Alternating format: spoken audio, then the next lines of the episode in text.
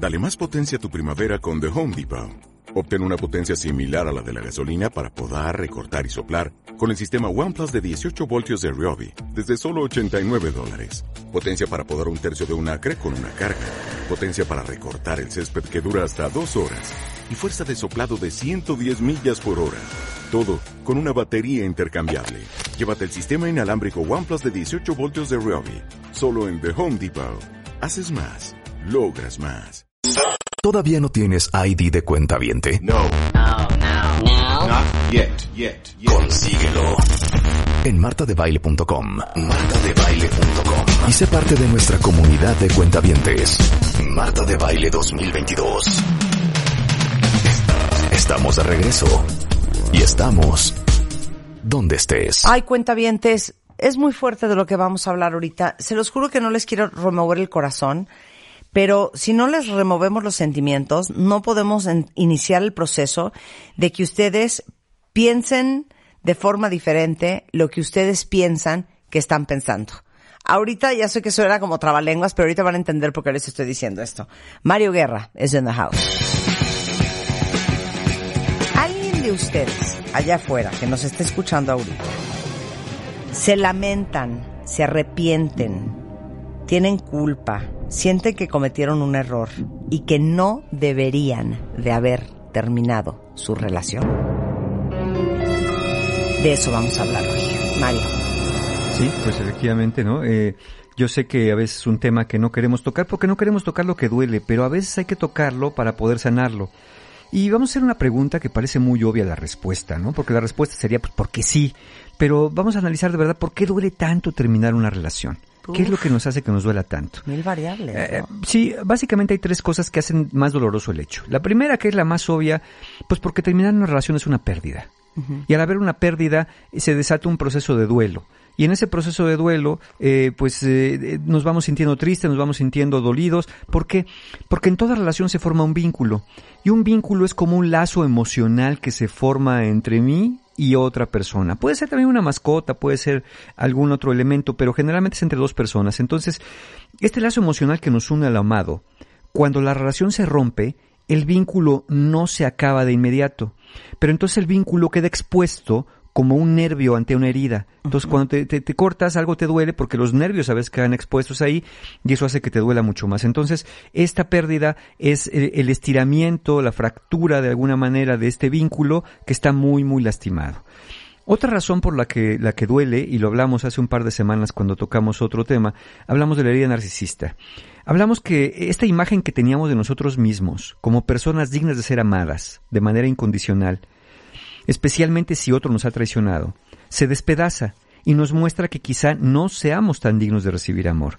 También la imagen del otro y del mundo cambia de ser un lugar seguro y de confianza a ser un elemento hostil e incierto. Entonces, esta herida narcisista desestructura nuestro mundo, nos hace sentir vulnerables, frágiles y muy dolidos.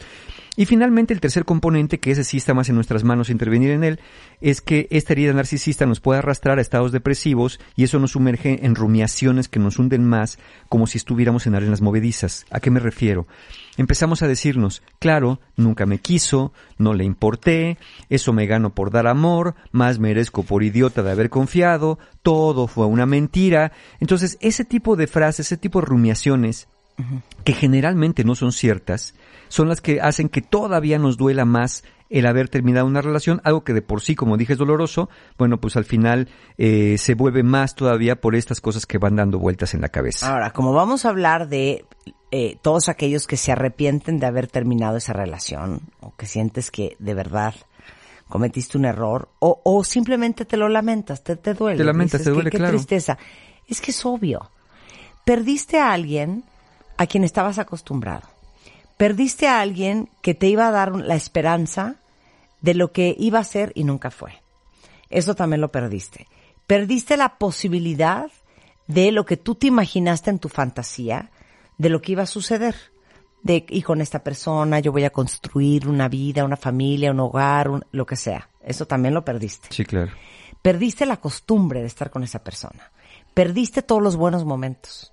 Perdiste lo que avanzaste íntimamente, o sea, a nivel emocional con una persona, eso también lo perdiste. Sí, todo lo que depositaste. Perdiste una conexión. Perdiste lo que depositaste, Sí. ¿no? En tu mente, porque Sí, no, nada se pierde. Claro, Todo es claro. una inversión en uno mismo. Sí. Pero pierdes un chorro de cosas.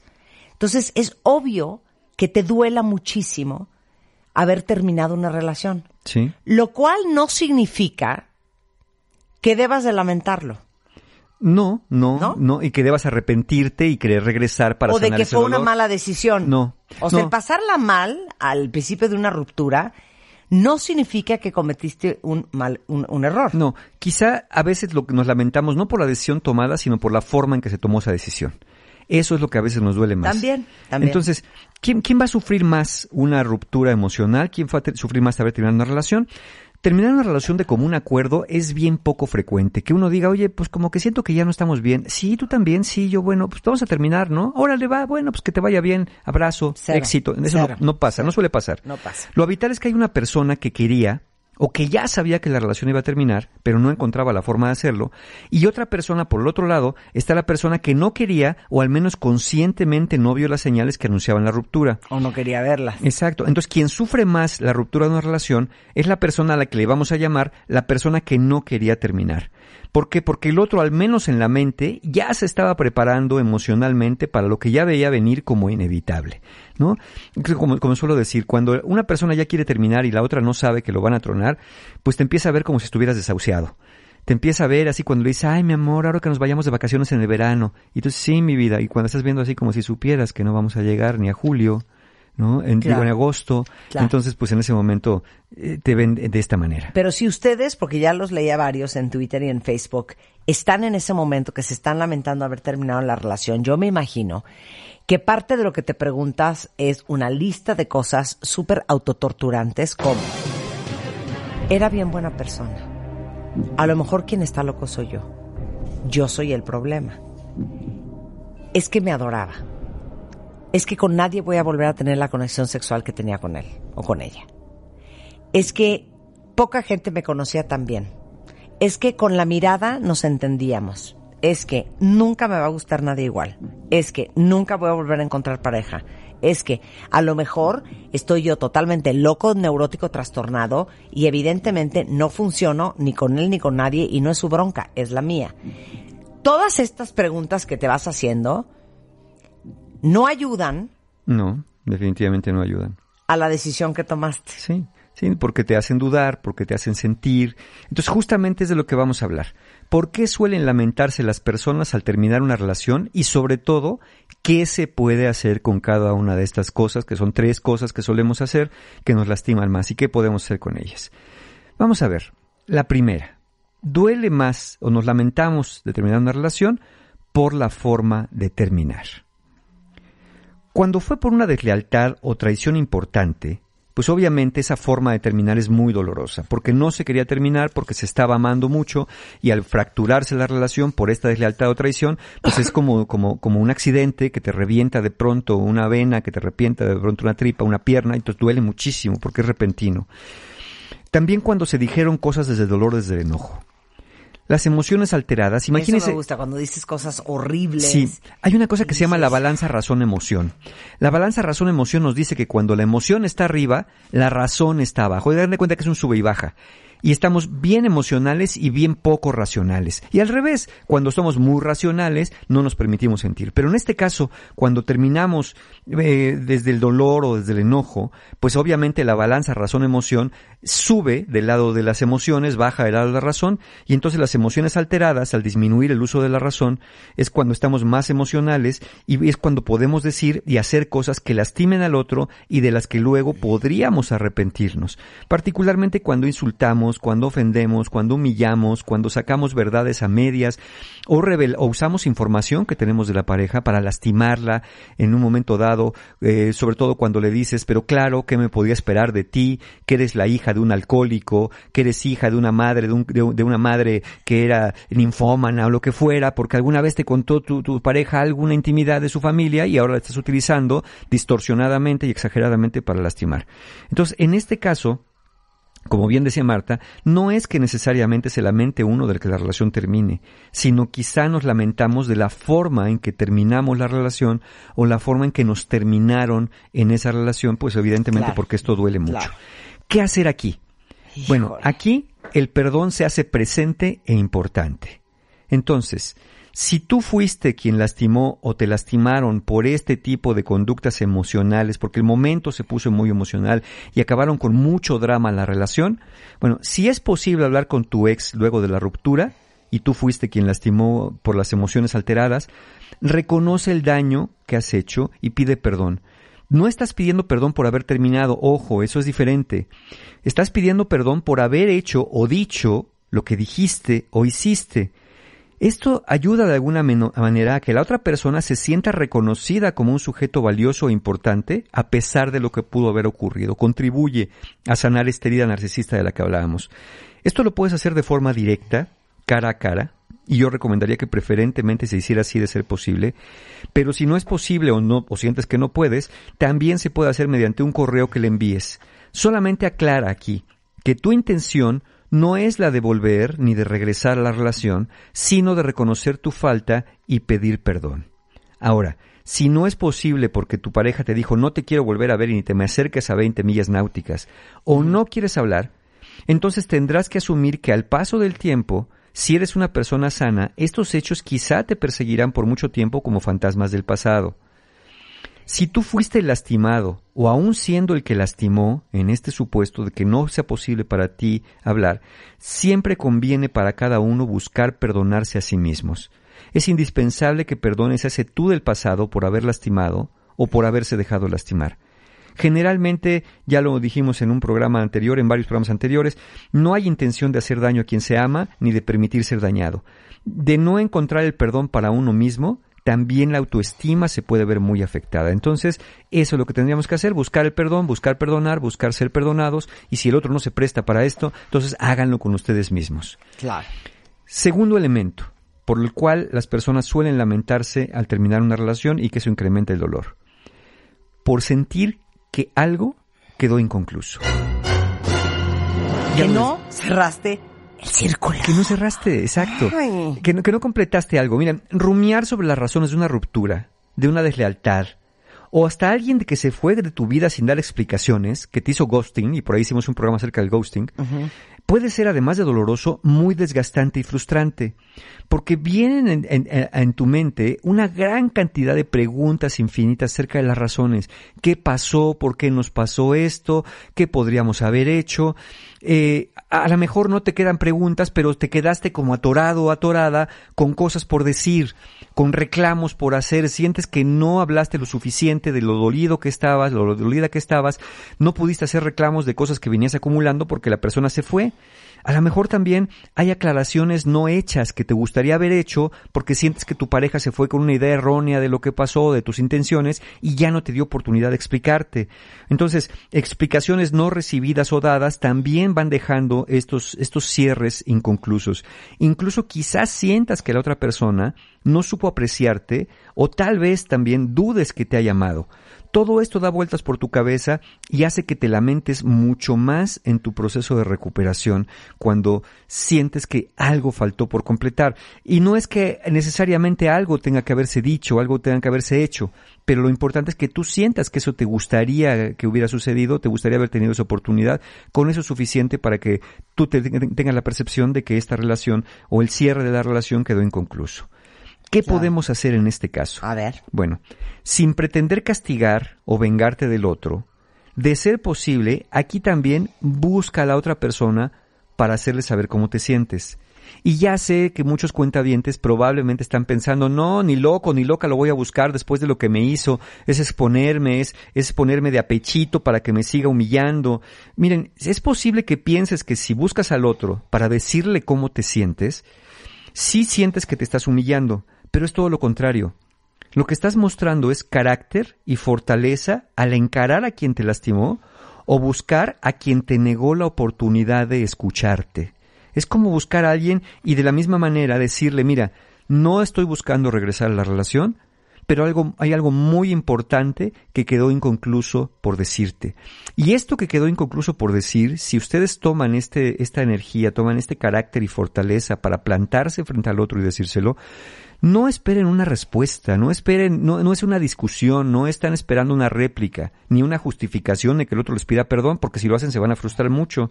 Entonces, el propósito de sus palabras no son un castigo o venganza, sino su derecho a ser escuchado. Entonces, si la persona no se presta para esto, hacerlo cara a cara, bueno, también quizá puede ser muy conveniente escribir una carta donde exprese su sentir. Incluso tras escribir la carta, si no encuentras o no puedes localizar o no conviene porarte frente a tu pareja, podrías leerla frente a una silla vacía o una foto de tu ex. Insisto, la idea con este mensaje es hacerlo y no esperar que el otro reaccione de una manera en particular a tus palabras. Lo que buscas, recuerden, es poder hablar y decir tu sentir, porque eso de alguna manera va a disminuir tu dolor. Yo a veces recomendaría hacerlo en, escrito en una carta, aunque se la leyeras en vivo, porque cuando lo estamos hablando en palabras, luego le estamos dando vueltas y vueltas y vueltas a lo mismo, justo porque estamos esperando una reacción del otro. En este caso no vamos a esperar una reacción en particular y hacerlo por escrito, aunque lo leamos de viva voz, nos permite mantenernos en una línea de pensamiento sin darle tantas vueltas al asunto. Y yo diría, después de leer esa carta, eh, ya eviten todo reclamo posterior, eviten toda discusión. Su intención es mostrar este este eh, carácter, es mostrar esta fortaleza encarando a aquella persona que lastimó o encarando a aquella persona que no les dio la oportunidad de explicarse en un momento dado. Ahora. Ahora, vamos al tercer elemento. ¿Por qué las personas se muestran tan lamentadas, tan dolidas al terminar una relación? ¿Por qué creen? Bueno, pues porque muchos de ustedes que ya terminaron creen que no intentaron lo suficiente para salvar su relación. Este no solamente es un lamento común, sino es una gran causa de arrepentimiento para muchos al terminar una relación, especialmente si son la parte que no quería terminar. Queda la sensación, y esto es normal, ¿eh? mire, piense, piénselo, esto es hasta con las personas cuando están muy enfermas y luego se mueren. Siempre te va a quedar la sensación de que pudiste haber hecho algo más. Sobre todo si tú eres el que no quería terminar. A mí me lo han dicho algunos pacientes en terapia. Mario, es que si hubiéramos ido a terapia, si hubiéramos venido contigo, si hubiéramos leído el libro, si hubiéramos escuchado más podcasts de Marta, si hubiéramos ido con un exorcista, si hubiéramos ido a que nos leyeran el tarot para que viéramos que estábamos predestinados el uno al otro, si hubiéramos hablado, si nos hubiéramos tenido más paciencia, si le hubiéramos echado más ganitas, si de alguna manera hubiéramos hecho algo para rescatar, eh, si, si, si hubiéramos ido a, encontrar al fondo del mar la respuesta, eh, miren, hay una especie de pensamiento mágico en todo esto. El pensamiento mágico consiste en que ustedes creen que había una solución milagrosa en alguna parte del mundo y que no buscaron lo suficiente, que no cavaron lo suficiente en las profundidades de las respuestas y que por es no haber encontrado esa solución mágica, ustedes hoy están separados.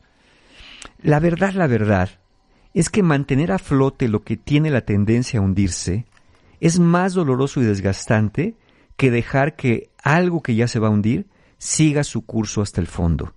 Los barcos tienen botes salvavidas por una buena razón.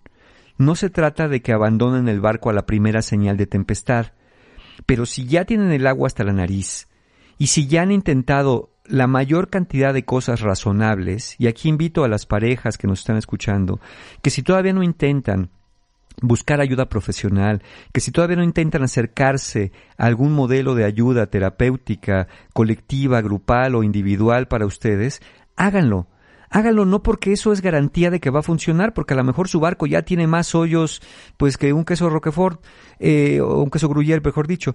El, el tema es que al menos cuando termina la relación, si ese es el rumbo que está llevando ya hacia el fondo del mar, van a decir, lo intentamos. No van a quedarse con la idea de, ¿y si hubiéramos ido? ¿Y si hubiéramos hecho? ¿Y si hubiéramos hablado? Claro. Entonces, siempre es mejor idea a intentar antes de abandonar. Por eso sí intentamos salvar el barco, pero si llega el momento en que las cosas estén mal, para eso existen los botes salvavidas, para que cada quien tome su bote salvavidas y entonces pues eh, tome su rumbo. Eh. Claro, pero esa es la pregunta de los 64 millones de pesos, regresando del corte. ¿Cuándo sabes que de veras ya no hay nada más que hacer? Porque uno sigue estirando la liga, estirando la liga, estirando la liga, estirando la liga, estirando la liga. Y como la liga es elástica, pues podemos estirarla cinco años. Sí. De eso quiero entenderla, eso quiero entenderlo regresando del corte. No Muy se bien. vayan, ya volvemos. Este viernes anunciaremos a las cinco parejas finalistas del Cásate con Marta de Baile 2022. The Game Show. Pendientes. A las 10. Por W Radio. Entra a wradio.com.mx. Checa más información de nuestros invitados, especialistas, contenidos y escucha nuestro podcast. Marta de Baile 2022. Estamos de regreso. Y estamos donde estés. Estamos regresando en W Radio con Mario Guerra, porque estamos hablando el día de hoy, que ya vi que les movió el corazón. Eh, para todos los que hoy se lamentan y se arrepienten y se sienten muy mal de haber terminado una relación, sobre todo cuando no fueron ustedes quienes la terminaron, pero también para los que la terminaron y a lo mejor también sienten que no la terminaron como la deberían de haber terminado. Y hubo violencia y cosas que no deberías haber dicho y lastimaste sí. a la otra Se persona. pestes ahí, no, un horror. terrible. Entonces dijo Mario antes del corte, uno nunca se debe de ir de una relación antes de haber tratado todo. Sí. ¿Cuándo sabes, que esa era mi pregunta antes del corte, que de veras ya no hay nada más que hacer? Porque esa liga la puedes seguir estirando, Mario, años de años de años. Sí, cuando, eh, lo dijimos, cuando, mira, hay, hay varias señales. Una, cuando ya intentaron todo lo razonable y lo intentaron al menos una vez. ¿Qué es lo razonable? Bueno, cuando intentaron hablar y no funcionó. Cuando intentaron hacer acuerdos y no se cumplieron, o los acuerdos no funcionaron, no fueron suficientes. Cuando prometieron cosas y ya rompieron la promesa y volvieron a prometer y volvieron a romper. Cuando uno de los dos ya no quiere tener voluntad, ya no hace algo. Miren, dejar de hacer es también una forma de abandonar una relación. Cuando uno ya no, ya no, cuando dice, eh, eh, y esto es bien importante, una señal bien importante, cuando una- uno le dice al otro, oye, vamos a terapia, no, eso no sirve, los terapeutas están peor que uno. Bueno, leamos este libro, no, no, yo no creo en eso, cosas de autoayuda. Bueno, entonces oigamos un podcast, no, no, no, a mí no me interesa eso, es comercial. Este, bueno, entonces vayamos a hablar con un, este, un, un, un, un cura, ¿no? Este, no, no, no, yo no creo en Dios, este. Entonces, todo lo que tú vas ofreciendo, tu pareja te va cerrando puertas. Pero yo puedo entender que no, no, no crea, porque no hay que creer, pues, en la terapia, que no le guste el modelo de terapia, y, y generalmente no les gusta porque ni saben, pero bueno. Entonces, Puedo entender que no le guste la terapia, puedo entender que no le guste leer un libro, puedo entender que no le guste escuchar el radio, puedo entender muchas cosas. Lo que no puedo entender es porque a todo lo que te dice que no, jamás te hace una contrapropuesta que no sea de, pues ya estamos bien, ya X, ya vamos a estar bien, ya vamos a querernos. No hay una solución real. Entonces, esa es una forma también, una señal de que una relación ya, ya eh, invertir más en ella, ¿no? Pues ya no se, ya no se tiene los resultados esperados. Miren, eh, cuando encontraron los restos del Titanic, ¿no? Y ese es un buen ejemplo, descubrieron y lo primero que pensaron hacer es volver a sacarlos a flote. No a sacar a flote el barco porque está partido en tres, sino sacar los restos, pues para tenerlos como pieza de museo y lo que fuera. Pero se dieron cuenta que era tan caro hacerlo, tan costoso, que decidieron dejar en el fondo los restos del Titanic y ahí se van a quedar para siempre hasta que se disuelvan con el paso del tiempo. Entonces, a veces resulta tan costoso seguir mm, queriendo sacar a flote una relación que por sí misma ya se está hundiendo. Entonces, si ya intentaron todo esto razonable, si ya uno de los dos no quiere, si ya le dieron la vuelta a todas las soluciones y van a volver a empezar otra vez, asuman que tal vez ustedes no sepan estar juntos que hay, hay cosas que entre ustedes no se van a resolver, esas famosas diferencias irreconciliables. Entonces, a veces es más sano para no seguirse lastimando, pues salir de una relación. Porque esto que hablamos de no haber intentado lo suficiente, esta sensación te puede venir de inmediato, al momento de terminar la relación, o que creen, te puede venir mucho tiempo tras la ruptura. Especialmente si tras la ruptura no te ha ido muy bien en el amor o tu autoestima no es muy buena. Entonces, ¿qué hacemos en este caso cuando sentimos que no hemos hecho lo suficiente o no hicimos lo suficiente para salvar nuestra relación? Bueno, hazte una pregunta y cuentavientes aquí sí, pues ahí les va la pregunta para que cada uno en conciencia la responda. ¿Es realmente a la otra persona la que extrañas? ¿O lo que realmente extrañas es lo que sentías tú cuando estabas al lado de esa persona? Eso es lo más fuerte. Porque a veces crees que estás llorando a Daniel. No, y puede y ser no estás llorando Pedro a Daniel, o- estás o lle- Mario. llorando la esperanza que Daniel se llevó. La ilusión que tú tenías de lo que iba a ser y no fue en Daniel, no a Daniel. Exacto. La y lo que- foto. sí, y lo La que foto. extrañas es seguridad, protección, compañía. Y aunque tú creas que esa seguridad, protección y compañía estaban personificadas en Daniel, pues eh, quizá estés lamentándote la ausencia y, y las heridas infantiles de una madre ausente, de un padre ausente, o que no supieron proveerte de la seguridad y confianza necesarias para que en la adultez la desarrollaras tú también. Entonces, no es poco frecuente con una baja autoestima depositemos parte de nuestra identidad en otro. Y cuando este otro se va de nuestra vida, literalmente sentimos que se hubiera llevado parte de nosotros con él, especialmente estas partes, estas partes que nos dan esa seguridad, esa confianza, esa capacidad de dar y recibir amor, porque mucha gente cuando termina una relación se pregunta, ¿ahora quién voy a querer? Como si esa persona que se fue fuera la única persona que puedes querer en el mundo. Yo sé que estás sintiendo, porque de alguna manera, como bien dijo Marta al principio, eh, depositaste mucho en esa relación y estás sintiendo que ahí ya se fue todo y que no hay futuro. La realidad es que sí se fueron muchas cosas, pero tú no puedes ver el futuro. Entonces, en este caso, quizá tú quieras intentar hacer algo para volver. Porque si sientes y crees fantasiosamente que si te duele tanto, que tu única medicina sería volver con esa persona, según tú, empezar con borrón y cuenta nueva, lo cual no es posible a menos que les diera amnesia a los dos. Y si alguien vio esa película de Eterno Resplandor de una mente sin recuerdos, verán por qué ni siquiera que si los pudiera borrar la memoria funcionaría para estas cosas. Al contrario, volveríamos a repetir los mismos errores. Pero quizás es más dramático, sin tener la falta de memoria o la amnesia, seguir repitiendo los mismos errores por estas compulsiones que tenemos a la repetición, porque lo que intentamos es sanar heridas del pasado, lo que tenemos es una autoestima muy lastimada y lo que tenemos son, eh, ya hicimos hace un par de semanas el programa de, la pareja resentida, tenemos resentimientos que nos impiden estar sanos con nosotros mismos y necesitamos alguien al quien estar pegados ahí, alguien a quien estar reclamando o según nosotros amando. Entonces, si no es de común acuerdo y con herramientas eficaces, de nada te sirve intentar volver a navegar con un barco lleno de agujeros. Si quieren intentar volver, háganse una pregunta. ¿El otro quiere lo mismo? Y si dicen sí, él o ella también como yo que le quiere que volvamos. Bueno, háganse una última pregunta. ¿Y si regresamos, sabemos cómo llevarnos bien? Porque si las ganas, pues no se niegan. Claro. Pero las capacidades a lo mejor ya Eh, están es- demostradas. Eso que yo iba a decir, mira, es bien difícil explicar cuánto tiempo le echas ganas o cuánto le echas ganas o para saber que eso ya no va a dar. Como dice mi mamá, eso ya no dio, porque si iba a dar, ya hubiera dado. Yo diría lo siguiente, Mario, yo no sé si tú estés de acuerdo conmigo. A pesar de todo el tiempo que le dedicamos en este programa hablando de las relaciones y de lo complejas que son, cuando una relación funciona, funciona. Exacto. Y se los juro que se van a dar cuenta. Miren, una relación debe ser ligerita de llevar.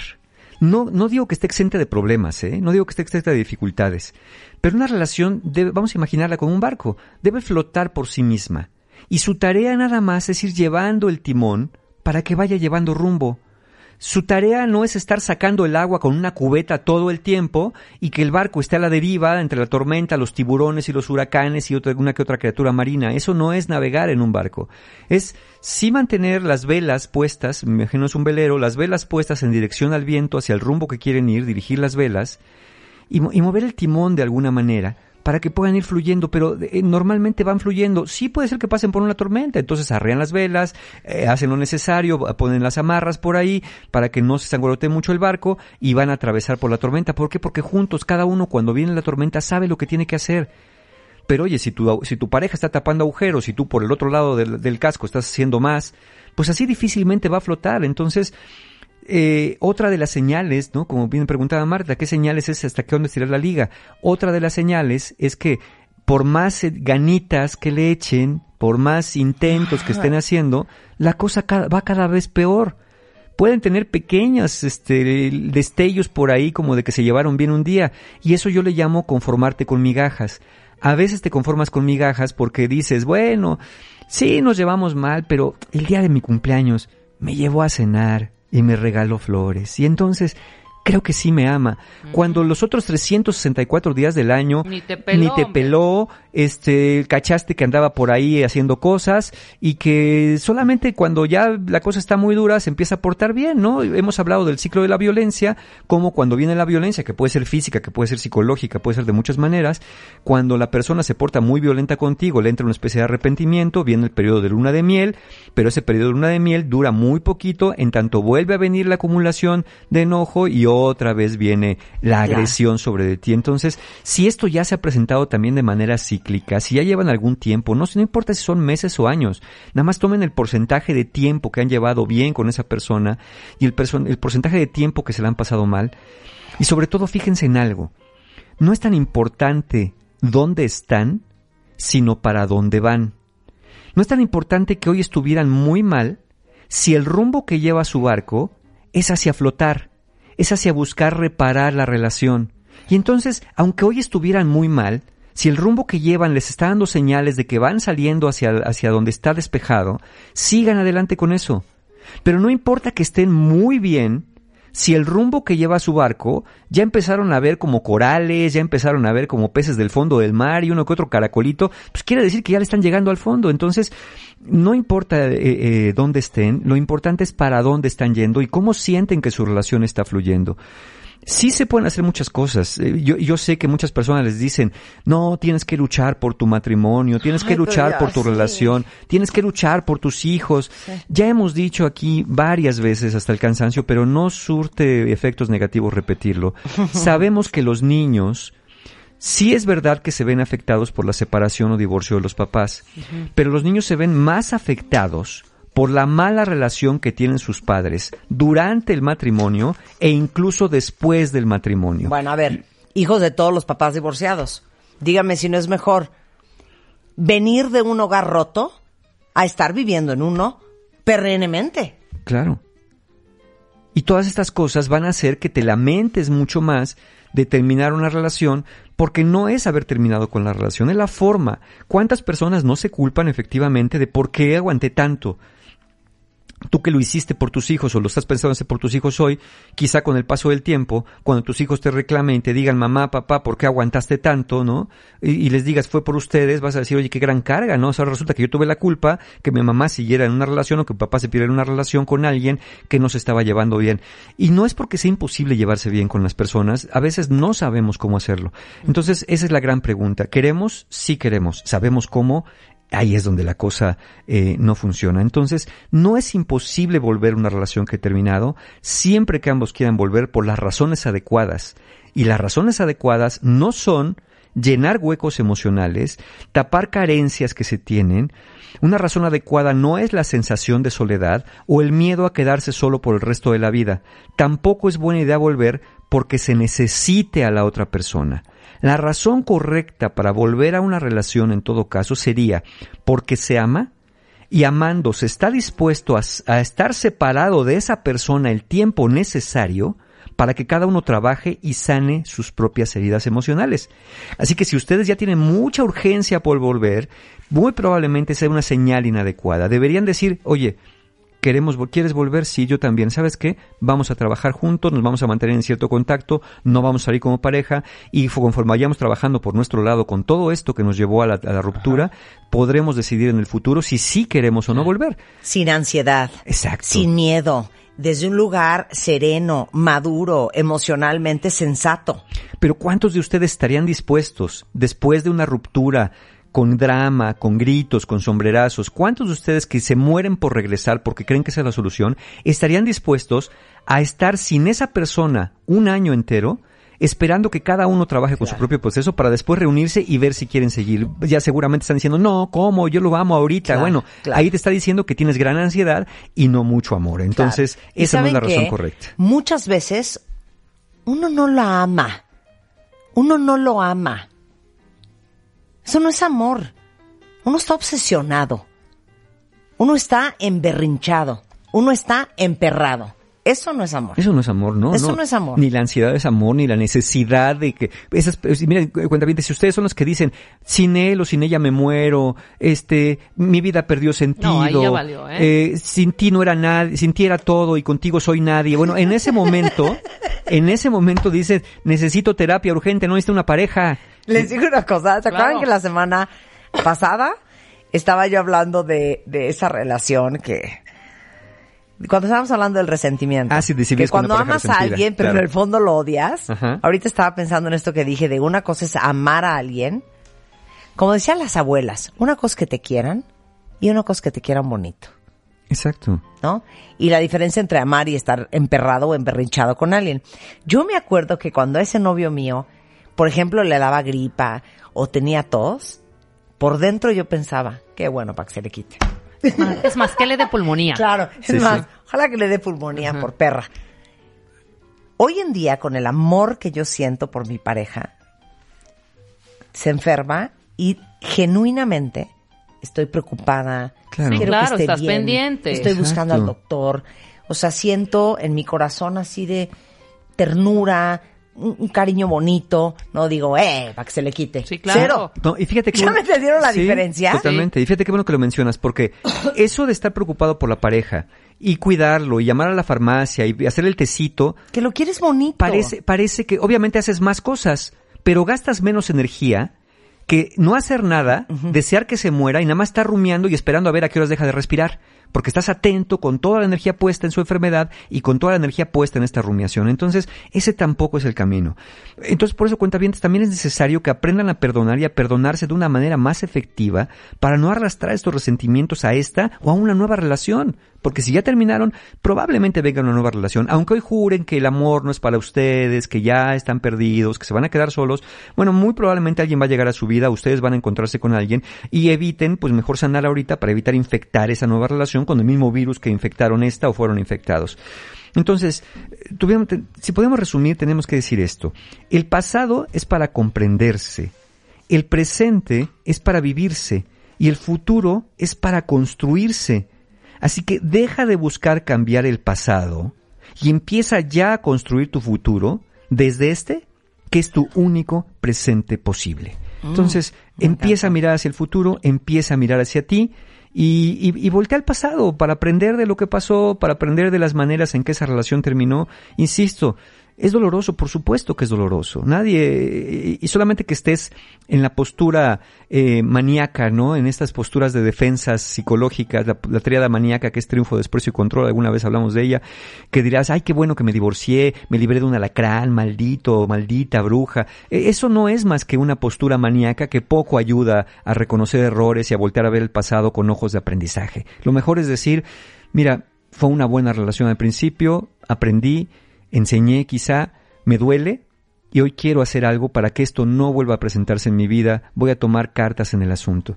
A veces no queremos invertir tiempo, a veces no queremos gastar, a veces no queremos esperar. Y todo eso, esa negativa a invertir emocional, psicológica, económica, físicamente, en repararnos a nosotros mismos, es garantía de que estas cosas van a seguirse presentando en su vida una y otra y otra vez. No importa con quién estés, así se casaran con San Martín de Porres, seguramente el pobre iba a acabar divorciándose de ustedes porque pues es, es, este, queremos Sí. estar con una persona sana y con una persona Claro. que, que lleve las cosas a flote y no que lleve más pareja, y no hombre. que lleve más lastre, ¿no? Si, si van a llevar equipaje extra al barco, juren lo que eso va a ocasionar que también que se- más rápido se hunda. Entonces, lo más ligeros posibles. Yo siempre he dicho, a mí me encantaría que todo mundo que va a entrar en una relación de pareja pues le entrara primero un proceso terapéutico, ¿no? Al menos de manera preventiva. Si no tienes nada, rapidito te vas. Y si tienes algo, qué Ahí mejor. trabajas de una vez, Qué mejor claro. de una vez, porque ¿quién, ¿quién nos habla? Mira, hoy nos hablan de sexo, hoy nos hablan de planificación familiar, hoy nos hablan de equidad de género, y eso está buenísimo. Pero ¿quién nos habla de relaciones de pareja en la vida? ¿Quién nos habla cuando necesitamos que nos hablen, que es en la edad que nos empieza a interesar otras personas de manera romántica? ¿Quién nos habla de cómo llevar una buena relación de pareja, no? Difícilmente los papás, o si nos hablan nos dicen, ay, todas las mujeres son iguales, los hombres son iguales, todos infieles, todas locas, en fin, esas creencias distorsionadas que poco suman, poco abonan a una buena relación. Pero ya es nuestra responsabilidad como adultos buscar información fiable de qué se puede hacer, qué no conviene hacer y que sí, pues que desgraciadamente no, es, no tienen tanto buen tino como donde pone el ojo pone la bala, no toda relación va a ser esta relación donde hasta la muerte los separe, a veces cosas más dolorosas que la muerte los pueden mantener separados. Entonces eviten eso, busque cada uno hacerse responsable y pues si terminar una relación le está doliendo, eh, tengan nada más la firme creencia de que eventualmente, aunque no sepan cómo, van a estar bien y van a salir de esto en la medida que ustedes inviertan en su presente y dejen de estar queriendo cambiar el pasado. Ya ven que sí. Mario Guerra. Sí. Corrientes. ¿Algún curso con Tenemos. nuestros amigos de Encuentro Humano? Por supuesto. En talleres online tenemos Los Hombres de tu Vida, que es el 6 de agosto, un taller para mujeres para relacionarse diferente con lo masculino en sus vidas. Regresamos el- al 7 de agosto, El Poder del Perdón, curiosamente, ¿verdad? Esto que estamos hablando, es online también el 7 de agosto. Y después el 13, El Viaje del Héroe presencial, mi taller favorito después de dos años y medio. Regresamos a presencial con El Viaje del Héroe, igual en el Hotel Fiesta Americana Reforma. La ciencia y arte de ser pareja, por si acaso están en este proceso. Hablamos del perdón ahí también en la ciencia y arte de ser pareja el 20 de agosto y el 21 sanando heridas de la infancia. Toda la información, formas de pago, ya saben dónde, en la página de mis amigos de encuentrohumano.com. ¿Por qué? ¿Por qué? Porque siempre hay un taller abierto en encuentrohumano.com. Muy bien. Gracias, Mario. Muchas gracias. Qué felicidad de conversación. Bueno, cuentavientes, con esto nos vamos, pero no se vayan ustedes. Eh, así las cosas, la emisión de la tarde solo por W Radio. Tiempo que estoy sentado sobre esta piedra, yo me pregunto, ¿para qué sirven las guerras? ¿Todavía no tienes ID de cuenta viente? No, No, no. Now. not yet, yet, yet. Consíguelo en martadebaile.com. Martadebaile.com. Y sé parte de nuestra comunidad de cuentavientes. Marta de Baile 2022. Estamos de regreso. Y estamos donde estés.